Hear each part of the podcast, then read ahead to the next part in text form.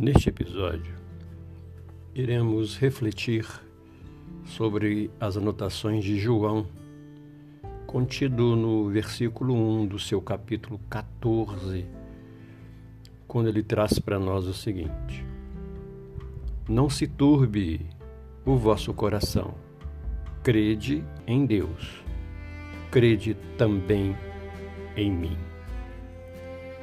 Meditemos. Não se turbe o vosso coração.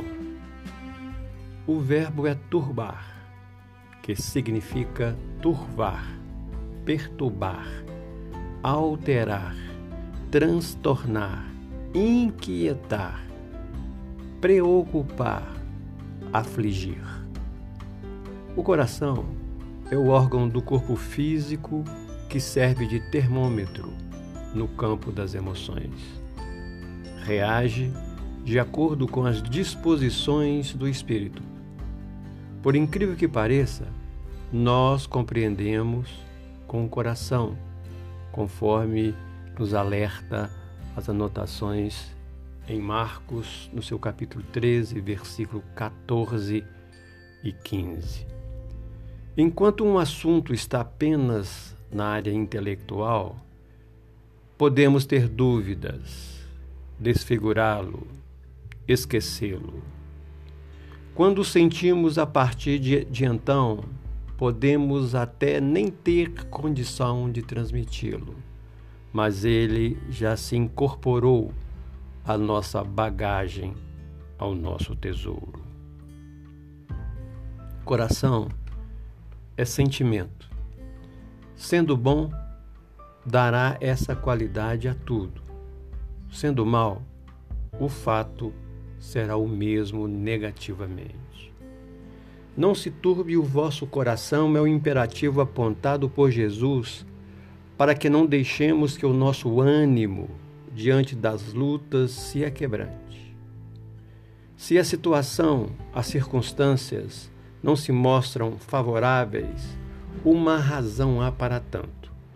E se a causa menos feliz de ontem gerou a aflição de agora, a serenidade e a ação no bem hoje nos assegurarão sem dúvida melhor posicionamento em faixas que Jesus, como mestre, pede e vem propondo aos nossos corações no decorrer dos tempos. No Evangelho, o imposto era de um de dracma, ou seja, duas dracmas. O óbolo da viúva foi de duas pequenas moedas. O bom samaritano deu ao hospedeiro duas moedas para custear de início a hospedagem e o tratamento da vítima.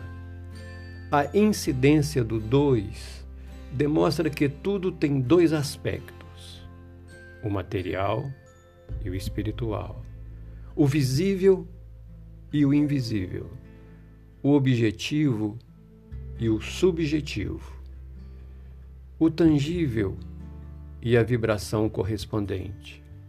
O primeiro é por nós facilmente detectado. O segundo, às vezes, foge à nossa percepção, embora seja o mais importante. Em nossas atitudes, palavras e pensamentos, exteriorizamos a expressão objetiva, prática, que canaliza sempre a vibração que emana do sentimento na direção da pessoa, situação ou objeto em foco. Diz o Evangelho: do que há em abundância no coração, disso fala a boca.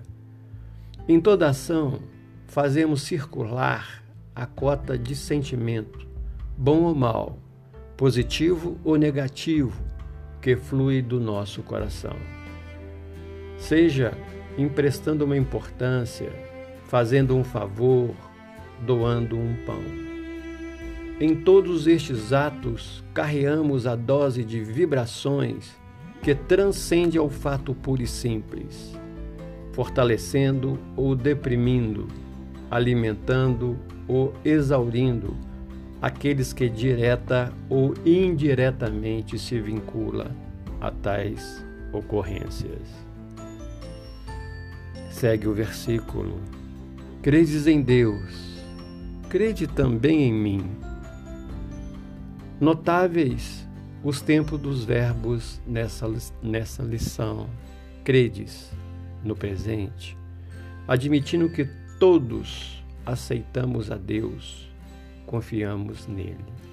Ora, se isso é o nosso sentimento, crede também, aí já no imperativo, mostra que por extensão, em consequência, mesmo da fé que temos em Deus, necessitamos acreditar em Jesus, seu enviado, o Mestre por excelência o caminho, a verdade e a vida, implementando a operacionalização da crença num sistema de evolução consciente. Jesus é a maior revelação de Deus junto de nós, o nosso irmão maior.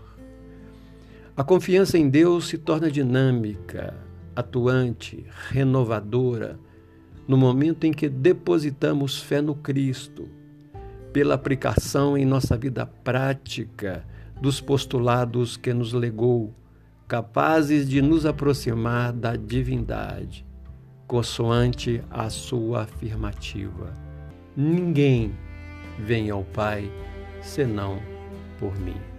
Reflitamos nestes ensinamentos.